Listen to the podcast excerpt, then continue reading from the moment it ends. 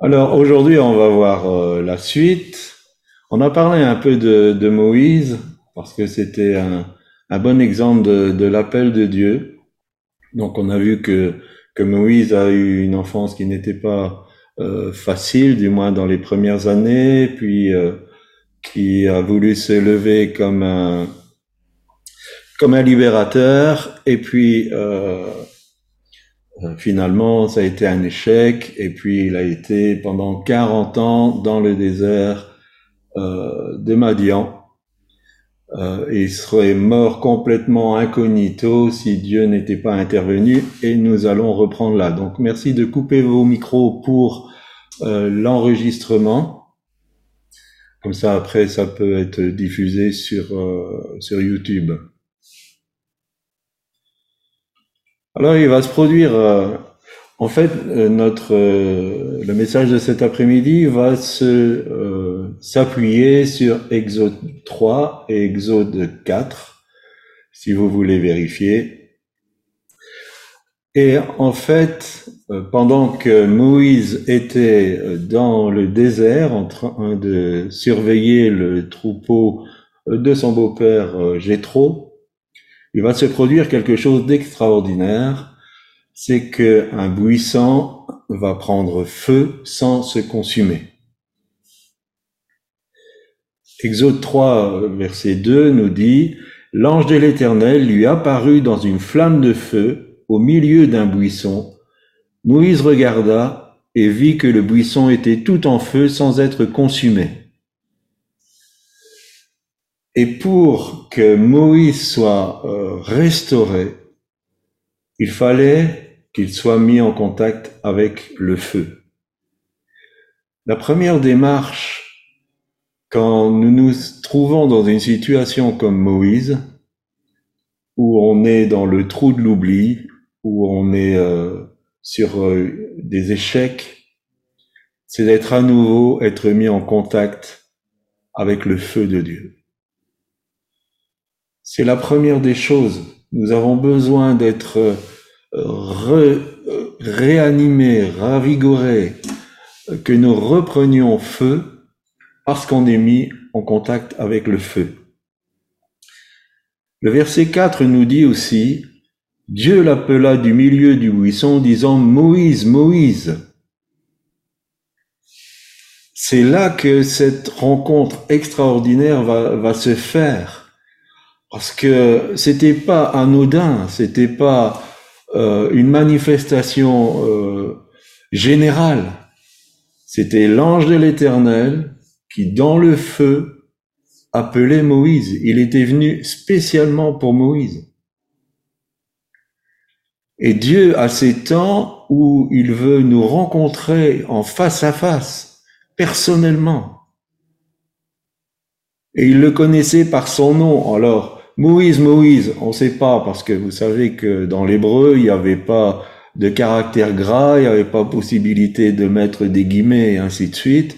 Donc il est possible que le fait que ça soit écrit deux fois Moïse, ça voulait dire qu'il l'a dit d'une voix forte. Moïse C'est quelque chose que nous, on, mettrait en gras dans notre écriture. Et Moïse va dire, me voici. Il va rentrer d'une dimension naturelle dans une dimension surnaturelle. Et c'est ce qui fait que quand nous sommes mis en contact avec le feu de Dieu, nous rentrons d'une, situation naturelle, nous entrons dans une situation surnaturelle. Luc, chapitre 12, verset 49, nous, Jésus disait, J'ai amené un feu sur la terre et il me tarde qu'il soit allumé. Jésus souhaite que nous soyons tous mis en contact avec ce feu. Parce qu'en étant mis en contact avec ce feu, nous allons pouvoir être guéris de tout ce que nous avons vécu avant et nous, allons pouvoir entrer dans l'appel que Dieu a pour nous, le pourquoi nous avons été créés, et si vous êtes sur cette terre, ce n'est pas un hasard. Et j'aime cette phrase, je la répète, Dieu a un projet et il crée un être humain. Dieu a des projets pour chacun d'entre nous. Vous pouvez mettre votre prénom. Imaginez que aujourd'hui, pas dans, dans une semaine, aujourd'hui, l'Éternel se présente dans le feu et qu'il vous appelle par votre prénom. Roger, Fanny, Stéphanie, Christiane, Sabrina, Grace, Arthur, Jean-Pierre, Marguerite, Antonin, Corinne, si euh, j'en oublie, excusez-moi, parce que je ne vous vois pas tous, mais Dieu est là. Il est là aujourd'hui dans notre rassemblement. Exode 3.5 nous dit, ne t'approche pas d'ici, retire tes sandales, car l'endroit où tu te tiens est une terre sainte. En étant en contact avec le feu, nous sommes aussi en contact avec la sainteté. À vrai dire, je suis convaincu que la conversion ne peut être efficace que si nous sommes mis en contact avec la sainteté de Dieu. Comment comprendre le besoin de pardon? Comment comprendre l'œuvre de la croix? Comment comprendre l'efficacité du sang Jésus si nous ne sommes pas confrontés à la sainteté de Dieu? Dieu est saint. Il est trois fois saint. Mais ce qui est extraordinaire, c'est que par le sacrifice de Jésus, il se rend accessible. Nous pouvons avoir accès à cette sainteté. Un jour, euh, nous étions, euh, ma petite chérie et moi, dans une communauté. Et je sais pas, à un moment donné, je me suis allongé euh, sur le sol dans, dans l'église. Et le Saint-Esprit m'a dit, moi seul je suis saint. Et j'étais pénétré de cette sainteté. Mais il m'a aussi dit, et je la communique à qui je veux. Notre sainteté, elle n'existe pas. Jérémie dit, euh, toute votre justice, c'est comme un vêtement souillé. Le cœur est tortueux plus que tout. Mais nous pouvons, quand nous nous approchons de Dieu, que nous sommes en communication avec son feu et sa sainteté, être envahis par cette sainteté. Toute notre euh, tout notre, péché est anéanti par cette sainteté que Dieu nous communique. Et ça, à cause de l'œuvre de Jésus à la croix. Là, on retrouve notre Moïse avec euh, tous ses problèmes d'identité, parce que Dieu va ouvrir son cœur. Pour bien saisir l'appel de Dieu, quand nous sommes mis en contact avec le feu et la sainteté de Dieu, il va révéler son cœur. Et le vrai appel, la vraie dimension de notre appel, c'est quand nous rentrons dans le cœur de Dieu. Il va expliquer sa vision du peuple d'Israël en Égypte. Il va dire qu'il a entendu ses cris, sa souffrance, et il va partager son cœur avec Moïse et il va l'appeler à devenir partenaire dans l'action que Dieu va faire. Et bien sûr, Moïse, avec toutes ses, euh, ses incapacités, va dire, mais qui suis-je? Qui suis-je? Le désert, les 40 ans de désert, ont fait leur travail.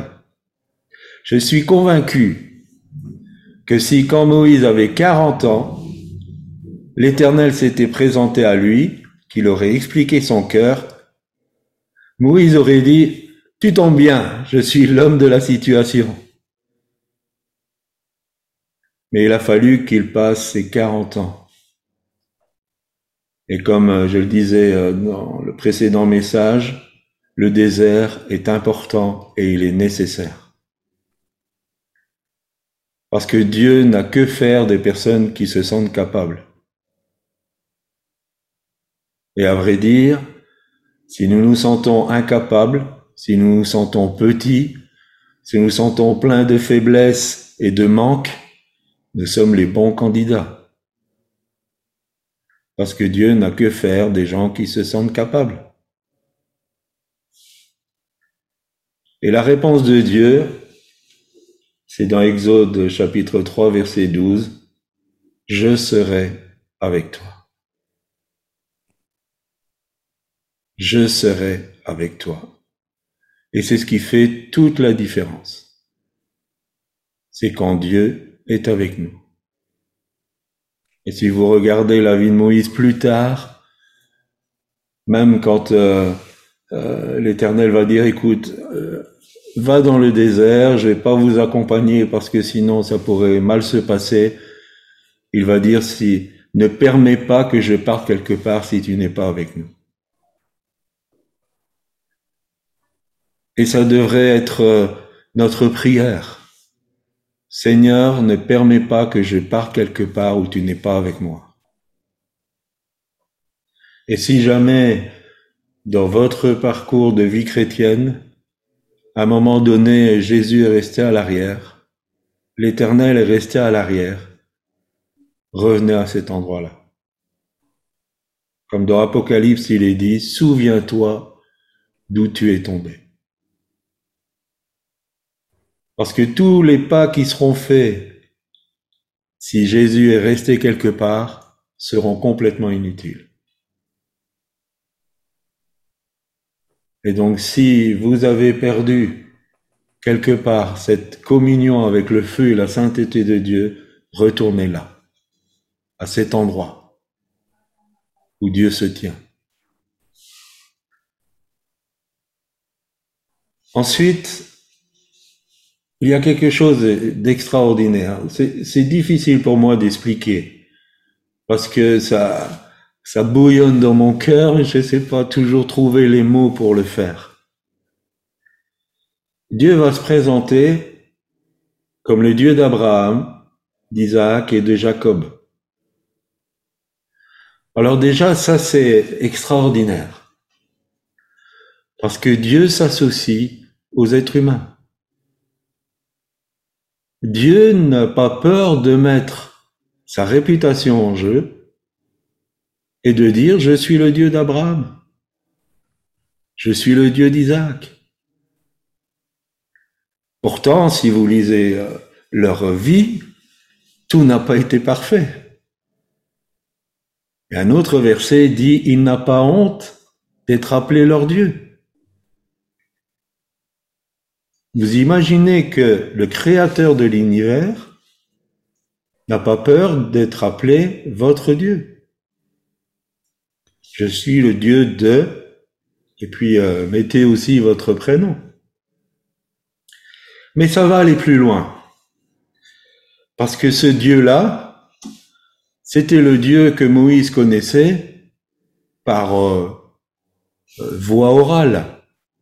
Vous savez, les Israélites transmettaient par voie orale tout ce qu'ils avaient reçu, donc euh, tout ce que Abraham avait vécu était transmis de génération en génération par voie orale. donc c'était le Dieu que Moïse connaissait par voie orale. Et il va recevoir une nouvelle révélation. Alors c'est le fameux tétragramme YHWH, qu'on ne sait pas trop traduire. Bon, on dit Yahvé, mais euh, c'est franchisé. Franchement, on ne sait pas trop comment ça, ça se prononçait. Mais il y a une telle révélation dans ce nom. Il y a tant de choses dans ce nom. Et c'est Moïse qui a reçu cette révélation particulière. Parce que Dieu veut le sortir d'un Dieu traditionnel, d'un Dieu dont il a entendu parler, pour rentrer dans une relation intime avec un Dieu qui est là, bien présent, existant. Et quand l'Éternel dit ⁇ Je suis ⁇ il déclare avec force son existence. Quelquefois on dit Dieu devrait se, se prouver euh, l'existence de Dieu, on n'est pas trop sûr. Dieu lui-même affirme avec euh, puissance, je suis, j'existe. Dieu révèle son identité et en même temps, il va révéler son, son, son éternité. Parce qu'il va dire, je suis celui qui suis, celui qui est. Il va révéler à Moïse qu'il est dans un éternel présent. Dieu n'a pas de passé, n'a pas de futur. Il est dans un éternel présent. Le temps que nous nous connaissons dans notre histoire a été créé par Dieu. Mais Dieu est hors de ce temps. Il est éternel. Il on ne on pourra jamais dire il était Dieu ou il sera Dieu. Il est Dieu de toute éternité. Je suis qui je suis. Par cette révélation, Dieu aussi insiste sur le fait qu'il est exactement comment il dit qu'il est.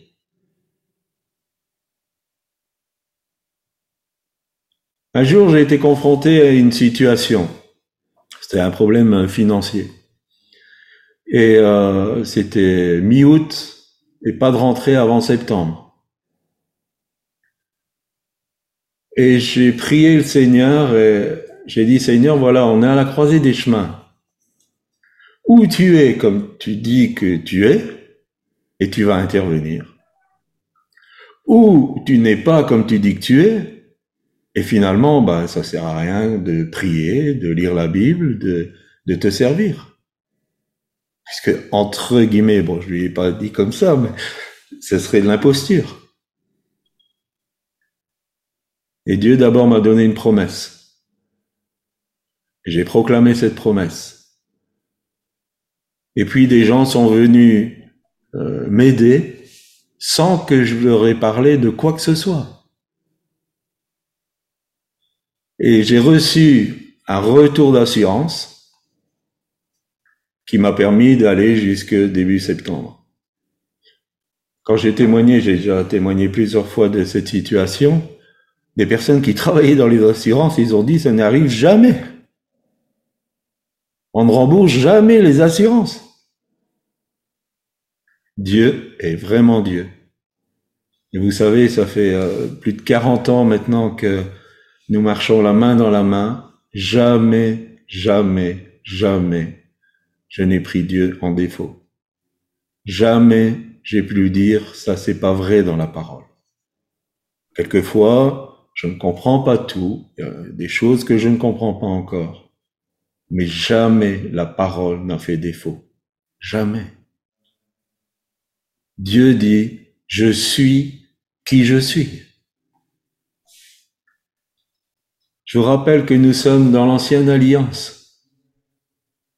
C'était une révélation extraordinaire. Extraordinaire. Parce que Dieu voulait que Moïse n'ait pas une relation avec lui sur ce que les autres ont dit de lui, mais parce qu'il voulait une relation personnelle. Nous aimons beaucoup, euh, Corinne et moi, ce verset de, de Job. J'avais entendu parler de toi, mais aujourd'hui, mon œil t'a vu. C'est cette dimension-là que Dieu veut. Et ça n'a rien à voir avec de la religion. Rien. Rien du tout. La religion, c'est souvent les efforts humains pour essayer d'accéder à Dieu. Mais Dieu veut pas de religion. Il ne veut pas que vous soyez religieux. Il ne veut pas que vous faites des rites. Il ne veut pas que vous ayez euh, une liste de je peux faire et je ne peux pas faire. Dieu veut une relation personnelle avec vous. Et il veut que euh, vous le connaissiez. Pas parce que quelqu'un d'autre vous en a parlé, Bon, je vais me tirer une balle dans le pied. C'est pas cette prédication qui va vous faire connaître mieux Dieu. Mais peut-être qu'elle va vous pousser à, à chercher à le connaître. Cherchez à connaître Dieu et il va se révéler à vous. Et c'est ça la base de notre vie avec notre vie chrétienne, comme on dit, de notre vie avec Dieu. C'est cette relation. Pas un Dieu dont on a entendu parler, mais un Dieu qu'on connaît.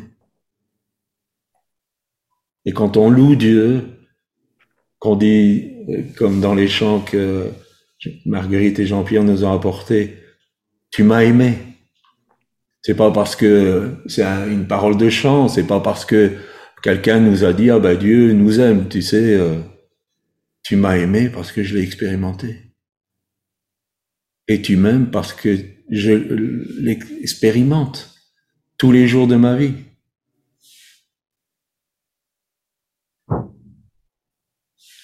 Croire en Dieu n'est pas suffisant. Croire Dieu, oui. Croire en Dieu, c'est pas suffisant. D'ailleurs, Jacques, au chapitre 2, verset 19, dit, euh, tu crois, ben c'est bien, mais tu sais, euh, les démons aussi croient. Et peut-être plus que toi. Il faut croire Dieu. Parce que quand Dieu dit quelque chose, c'est la vérité.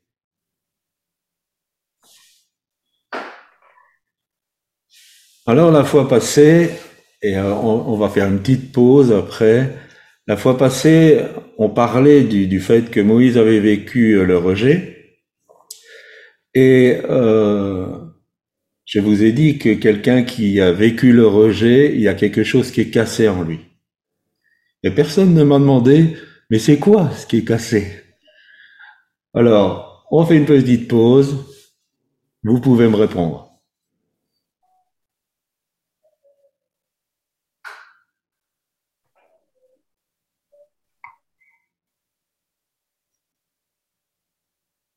Pas tous en même temps.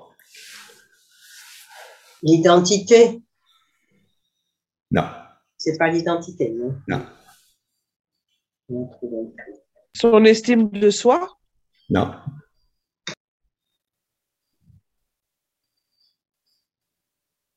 Une chance qu'on n'a pas eue? Non.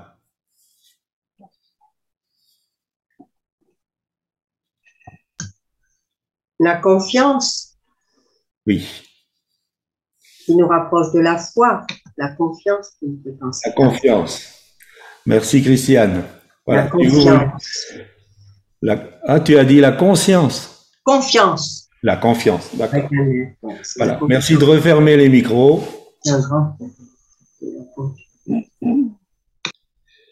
Quelqu'un qui vit le rejet, sa confiance est cassée. Quand nous naissons, nous avons tous de la confiance. Quand nous naissons, nous avons tous de la confiance. Et cette confiance, elle nous conduit à la crédulité. Vous prenez un enfant, ses parents peuvent lui dire même des choses qui sont peut-être saugrenues, complètement aberrantes, il va le croire. Le fait de l'incrédulité, c'est parce que la confiance, elle est cassée. Et l'incrédulité est toujours due à l'expérience. On ne n'est pas incrédule. C'est parce que nous avons vécu une expérience qui a cassé notre confiance et ça nous rend incrédules. Ce manque de confiance conduit à l'incrédulité. C'est d'ailleurs ce qui va arriver avec Moïse. Si vous lisez le chapitre 4, le verset 1, Dieu lui a dit, on l'a vu dans le chapitre 3, je serai avec toi. Et puis Moïse va dire clairement, ils ne me croiront pas. Et ne m'écouteront pas.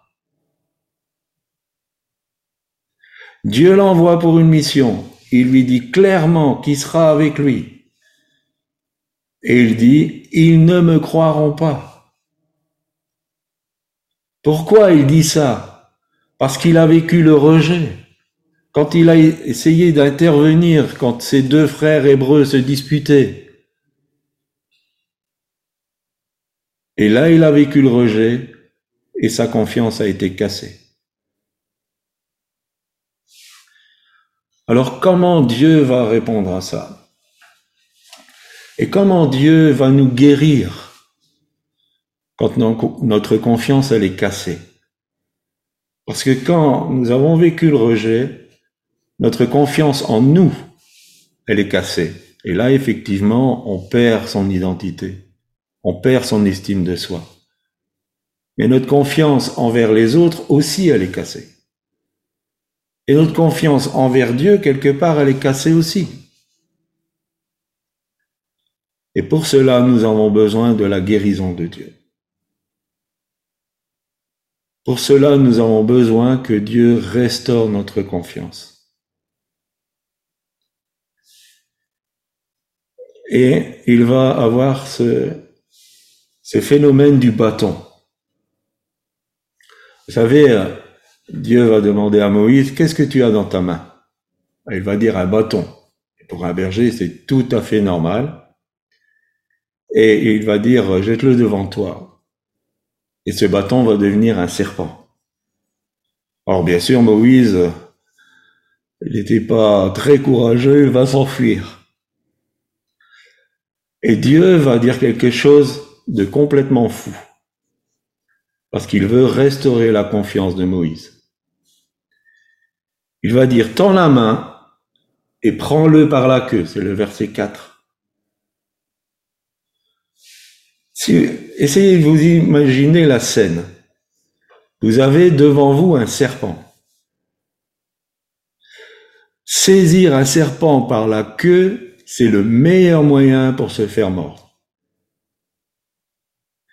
Quand on est euh, peut-être du métier, on peut éventuellement essayer d'attraper un serpent par la tête, en, écrasant bien la mâchoire pour qu'il ne puisse pas mordre. Mais attraper un serpent par la queue, c'est suicidaire.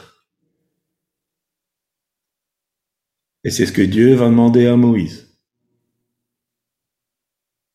Et pour démontrer que la confiance de Moïse va commencer à être guéri, il va le faire.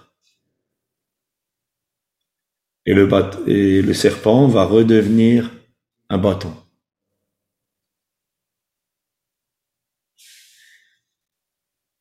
Nous aimons aussi, euh, Corinne et moi, tirer euh, une autre image. On a dit que le bâton, c'était euh, normal pour un berger. Et quelquefois, notre expérience on veut l'utiliser pour servir Dieu. Et après, on se rend compte que les outils qu'on a, en fait, ils sont mauvais. À la limite, ils sont diaboliques. Nous avons besoin que nos acquis, notre expérience, les outils que nous avons, quand nous entrons dans le, euh, service de Dieu, nous avons besoin qu'ils soient épurés. Parce que sinon, on peut avoir de sérieuses surprises. Et dans, si vous avez fait ou si un jour vous faites euh, les cours sur le prophétique, c'est d'autant plus vrai, et euh, ma petite chérie explique ça très bien, c'est d'autant plus vrai dans le domaine prophétique de faire très très attention aux aptitudes qu'on avait avant de connaître le Seigneur parce que ça peut être inspiré d'une très mauvaise manière. Il y a une autre belle image, c'est celle de la main. Le rejet crée l'amertume, crée l'enfermement sur soi, puisqu'on n'a plus confiance en personne. Les relations sont faussées, et Moïse avait besoin d'être guéri de l'amertume. Imaginez que pendant toutes ces années dans le désert, certainement que l'épisode égyptien en Égypte a dû euh, tourner et retourner dans sa tête. et son cœur était plein d'amertume. Et j'aime cette image parce que Dieu va lui dire, mets ta main dans le pan de ton vêtement.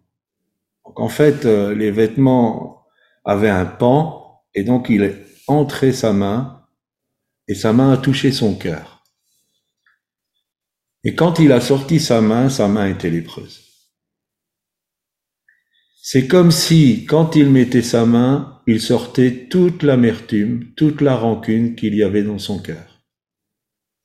Et il la présentait à Dieu. Il l'exposait à Dieu. Tout ce qui était mauvais dans son cœur. Et s'il vivait pas cette guérison, il n'était pas apte pour la mission que Dieu voulait lui confier. Imaginez les 40 ans qu'ont suivi toutes les difficultés qu'il a eues avec le peuple d'Israël. Il n'aurait jamais été capable de mener à bien sa mission s'il restait avec toutes euh, ces, choses qui, excusez-moi, sentent mauvais. Hébreu dit, veillons à ce qu'aucune racine d'amertume ne pousse et qu'elle empoisonne tout le monde. C'est un poison. Ça sent mauvais. Mais Moïse, je sais, tout ça est peut-être symbolique, mais Moïse, quand il a sorti sa main, a sorti pour l'exposer à Dieu toute la rancune, toute l'amertume, qui était comme une lèpre. Il l'a présenté à Dieu. Et quand il a remis sa main, c'est comme s'il recevait un cœur neuf. Et quand il l'a ressorti, elle était complètement guérie. Dieu veut et il a la capacité de nous guérir de toutes nos amertumes, de toutes nos rancunes, de toute notre haine. Il est capable de nous guérir de toutes nos blessures. Un jour, j'ai eu cette image. Ma question à Dieu, c'était, Seigneur, pourquoi euh, certaines personnes, on peut les taquiner, ça, se passe très très bien. Et puis d'autres personnes, même si on n'a pas une mauvaise intention, quand on les taquine un peu, elles se referment comme une huître, elles sont blessées. le Seigneur m'a montré un bras musclé. Je sais pas si vous avez vu, mais Arnold Schwarzenegger, bah, c'était un peu un genre de, de bras comme ça. Et puis, il recevait un coup de poing sur son bras. Bon, il avait un petit peu mal, mais c'était pas, c'était pas bien grave. Et puis, j'ai vu le même bras, mais avec une cicatrice à peine refermée. Il recevait le même coup de poing, pas plus fort, pas moins fort, mais il se tordait de douleur. Et le Seigneur m'a dit, tu sais, beaucoup de mes enfants ont un cœur comme ça. C'est plein de cicatrices à peine refermées. Et quand toi, tu, n'es pas mal intentionné, c'est comme si tu leur donnais un coup de poing sur ces cicatrices. Mais après, j'ai revu le même bras, et il y avait comme une main invisible qui passait, et toute la plaie disparaissait. Et le Seigneur disait, moi je suis celui qui guérit les cœurs brisés. Dieu veut et il est capable de guérir votre cœur brisé. Il est capable de guérir tout ce que le rejet a pu provoquer. Il est guérir, il est capable de vous guérir et de vous libérer des amertumes, de la rancune, de vous donner un cœur neuf et, et rétablir votre confiance.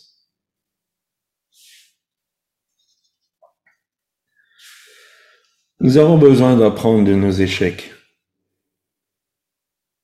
Si nous sommes enfants de Dieu, nous devons comprendre que même si nous vivons un échec, ça ne veut pas dire que Dieu n'est pas dans l'affaire.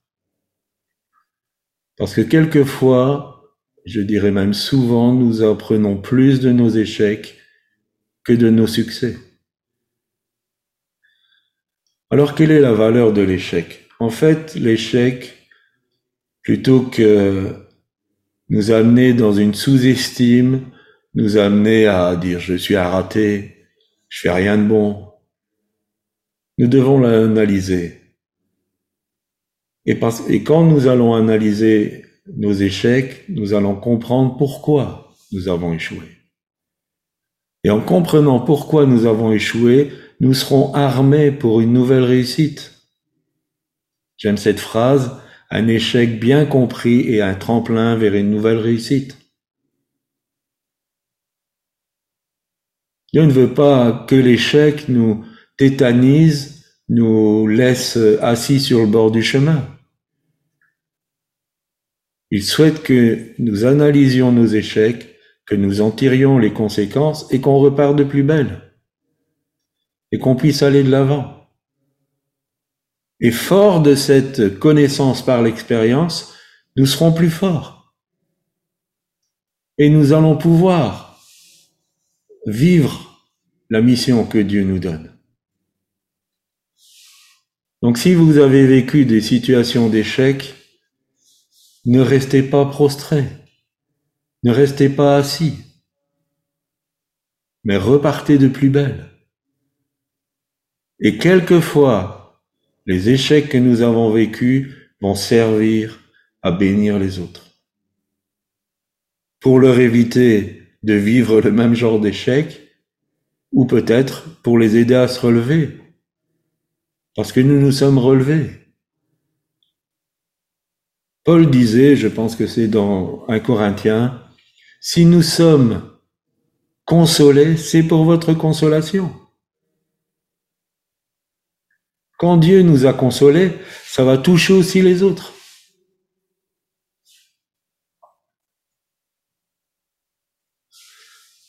Je vais faire un peu plus vite. Quand nous nous rendons compte de notre incapacité, je dirais c'est une bonne chose. Mais il faut pas rester sur ce sentiment pour rien faire. Dieu ne choisira jamais comme le monde choisit. Dans le monde, c'est l'élitisme, c'est les meilleurs, il faut être vainqueur, c'est la compétition, il faut être le premier, il faut faire euh, les, choses que les autres ne, savent pas faire. Dieu n'agit pas du tout, comme ça.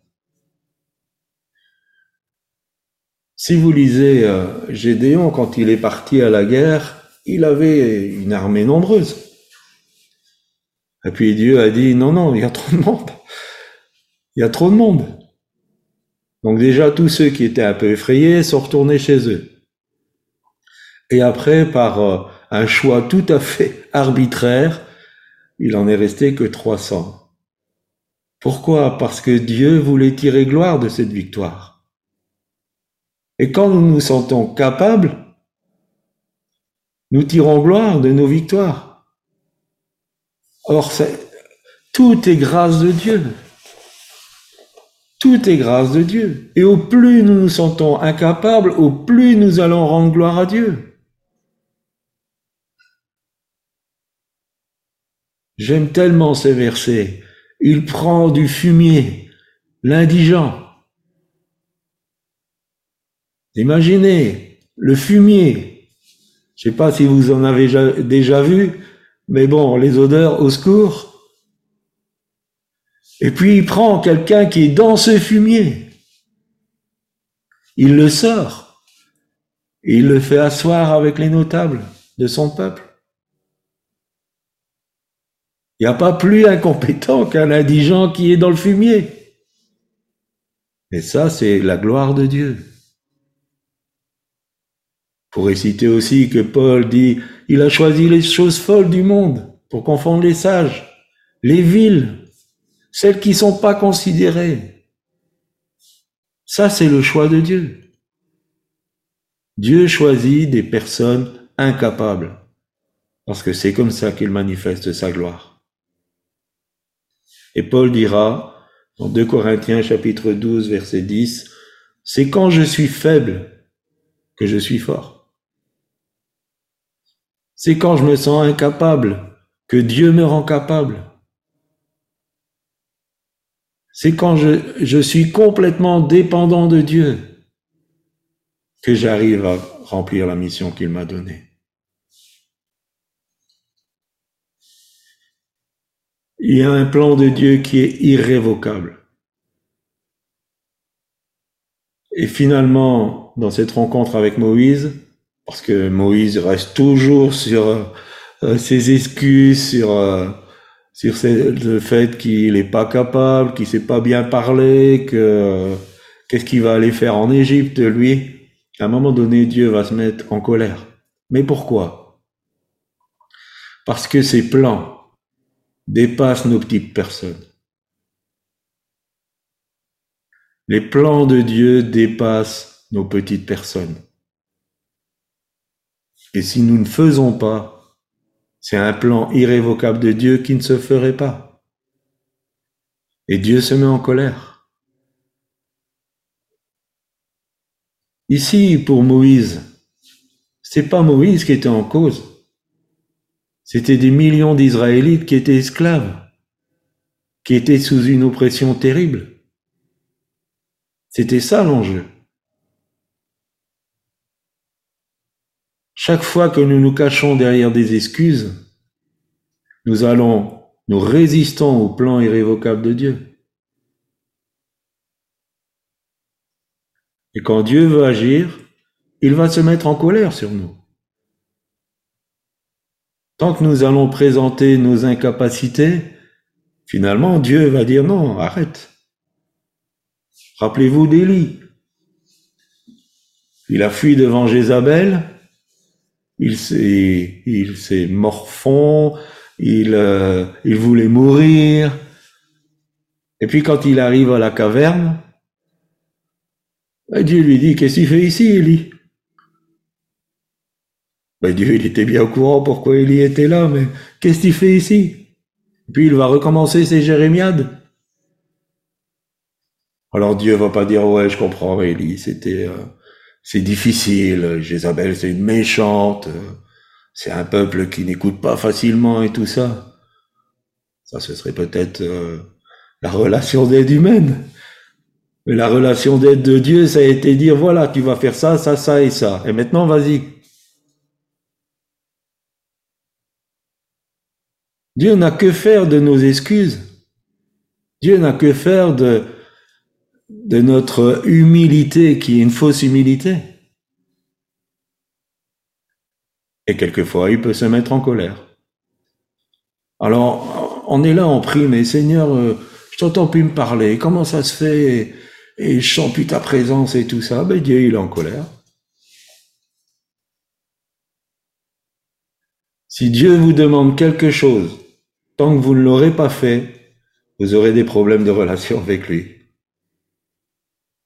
Et j'aime à le dire, euh, Dieu n'en fait qu'à sa tête.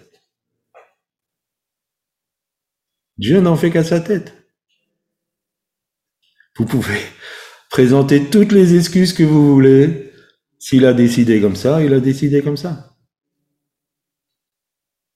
Donc le mieux, c'est de dire, OK Seigneur, tu vas me rendre capable. Tu vas me rendre capable. Je vais faire ce que tu me demandes. Je m'en sens pas capable, mais je sais que tu vas me rendre capable. Et avec la mission, Dieu donne les dons et il donne la provision. Et si c'est nécessaire, il vous donnera l'aide qu'il vous faut. Et là, c'était au travers d'Aaron, le frère de Moïse. En conclusion, Dieu veut et peut, je le répète, te guérir de l'amertume, et il peut faire renaître ta confiance. Analyse tes échecs d'une bonne manière afin d'en tirer des leçons. Et après, Moïse a appris à faire les choses exactement comme Dieu lui disait. Quand il a été sur la montagne, il a vu le tabernacle. Et il a fait construire le tabernacle au moindre petit clou, au moindre petit agrafe, exactement comme il l'avait vu sur la montagne. Ne reste pas prostré. car l'appel est toujours là. Même s'il y a eu des années, même si la mer entière est passée sous les ponts, l'appel est encore là. Et cet après-midi, Dieu se présente dans le feu, il veut communiquer sa sainteté et il t'appelle par ton prénom. Il veut te charger de mission. Et j'espère de tout cœur que ta réponse sera oui Seigneur. Amen. Merci de m'avoir écouté. Je vais demander à ma petite chérie si elle veut prier. Amen. Merci Seigneur. Merci pour ton amour Seigneur. Merci parce que Seigneur, tu nous vois avec des yeux autres que les nôtres Seigneur. Seigneur, euh, tu connais nos parcours de vie à chacun et chacune ici présente et à tous ceux qui écouteront, Seigneur, euh, ce message. Seigneur, je te demande que toutes ces blessures du passé, Seigneur, euh, puissent être complètement guéries par la puissance de ton esprit, qui est le consolateur par excellence. Que tu viennes restaurer notre confiance en toi, Seigneur, notre confiance en nous-mêmes aussi, Seigneur, et en ce que tu as déposé en nous, et notre confiance en les autres, Seigneur. Que nous n'ayons pas un regard méfiant, Seigneur, mais que nous puissions nous laisser aller dans tes bras d'amour, Seigneur. Parce que c'est là réellement, Seigneur, que nous pouvons être pleinement restaurés, pleinement guéris dans cette relation de tête à tête avec toi. Seigneur, viens guérir euh, nos émotions, toutes nos émotions, Seigneur, je te le demande au nom de Jésus, que tout esprit de rejet quitte chacune de nos vies au nom de Jésus. Seigneur, viens te manifester maintenant dans chaque vie, chaque cœur, Seigneur. Saint-Esprit, souffle sur nous et viens nous guérir, viens nous restaurer, Seigneur. Nous avons besoin de toi parce que, Seigneur, il n'y a qu'à ces conditions, Seigneur, que nous pourrons marcher véritablement dans les plans que tu as déjà tracés depuis toute éternité. Nous nous attendons à toi, Saint-Esprit. Nous attendons à toi, Seigneur. Manifeste-toi maintenant en nous, Seigneur. Je prie, Seigneur, euh, pour toute forme, Seigneur, euh, d'amertume. Et je te demande, Seigneur, que chacun nous puissions décider euh, maintenant de relâcher toutes ces choses à tes pieds, tout ce qui sent mauvais, Seigneur, toutes les aigreurs, Seigneur, toute l'amertume, toute la rancœur, toutes les non-pardons, Seigneur que nous décidions de lâcher tout ça à tes pieds, Seigneur, au pied de la croix, parce que tu as tout porté. Merci, Seigneur, de ce que tu fais maintenant. Merci, Saint-Esprit. Merci, Seigneur. Merci, Seigneur, pour euh, tous ces temps, Seigneur, que nous pouvons euh, euh, t'entendre, nous appeler, Seigneur, par notre prénom. Merci parce que tu appelles chacun, chacune aujourd'hui par son prénom. Alléluia Jésus. Merci pour la mission que tu confies, Seigneur, à chacun et à chacune de tes ouvriers et ouvrières. Seigneur, la moisson est grande et nous voulons être ouvriers avec toi, Seigneur. Avec toi, Seigneur. Merci Jésus. Amen. Merci Seigneur. Amen.